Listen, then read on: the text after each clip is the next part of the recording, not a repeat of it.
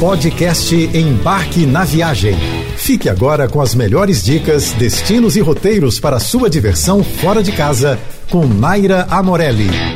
Essa semana vamos entrar no clima do Halloween e dar uma viajada por destinos e atrativos curiosos pelo mundo, envolvendo histórias de assombrações, fatos inusitados e também algumas lendas bem suaves. Mas olha, não precisa ficar com medo. Entra na brincadeira e vem comigo explorar esses mistérios, combinado? Vamos começar pela República Tcheca com a curiosa história do Castelo Ziskov, que está localizado na junção dos rios Slava e Otava, na região da Boêmia do Sul, e é um dos castelos góticos mais importantes em terras tchecas. A área é habitada desde os tempos pré-históricos e tem sido palco de muitas batalhas sangrentas ao longo dos anos. Diz a lenda que até 1597, um ser sobrenatural assombrou os moradores do castelo na Torre Antiga.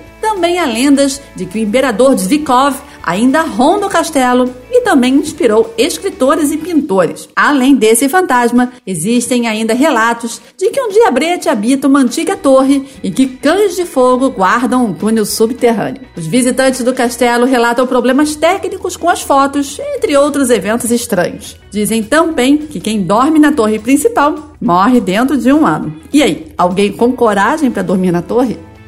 Um gélido cemitério subterrâneo que abriga os restos de mais de 6 milhões de parisienses começou a funcionar como atração turística em 1874. Com suas formações ósseas sinistramente ornamentadas, as catacumbas de Paris parecem mais uma obra de arte macabra, mas elas, na verdade, devem sua origem a razões de ordem muito práticas. A superlotação de cemitérios no fim do século XVIII estava causando problemas de saúde na cidade, e inclusive a disseminação de doenças por contaminação da água. De 1786 a 1814, os ossos exumados dos cemitérios da cidade foram transferidos para as pedreiras subterrâneas de calcário que estavam abandonadas. E o resultado são as catacumbas. Os corredores têm mais de um quilômetro e meio de extensão, completamente revestidos de ossadas arrumadas com perfeição em torno de placas memoriais. Os ossos estão dispostos conforme o tipo: crânios, fêmures, tíbias. Alguns são bem antigos, enquanto os mais recentes datam da Revolução Francesa. Os visitantes devem ir ao 14º arrondissement,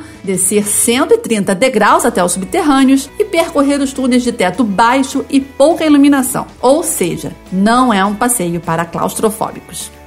O Reino Unido é uma região encantadora e cheia de histórias curiosas. E entre todas essas histórias, é comum ouvir também algumas sobre manifestações paranormais em construções ou atrações turísticas. E por isso, Londres está nessa nossa semana especial de Halloween sobre destinos e atrativos ligados a lendas e assombrações pelo mundo. Se você deseja aproveitar uma deliciosa cerveja e não se importa de sentir um pouquinho de medo, o Ten Bells Pub é uma excelente opção. O local ficou muito famoso famoso por ter vários clientes que foram vítimas do famoso serial killer Jack o Estripador, que aliás é a temática de um passeio todo dedicado a refazer a rota dos seus crimes, a Jack the Ripper Ghost Walks. Mas o Ten Bells Pub também guarda outras histórias assustadoras. Uma das pessoas que dormiu no local relatou ter visto uma figura vestindo roupas vitorianas entrar em seu quarto e quando o hóspede gritou, essa suposta assombração simplesmente desapareceu. Bom, na dúvida, a gente até sabe, mas é melhor deixar quieto, né? A gente não precisa ir lá comprovar, não é mesmo?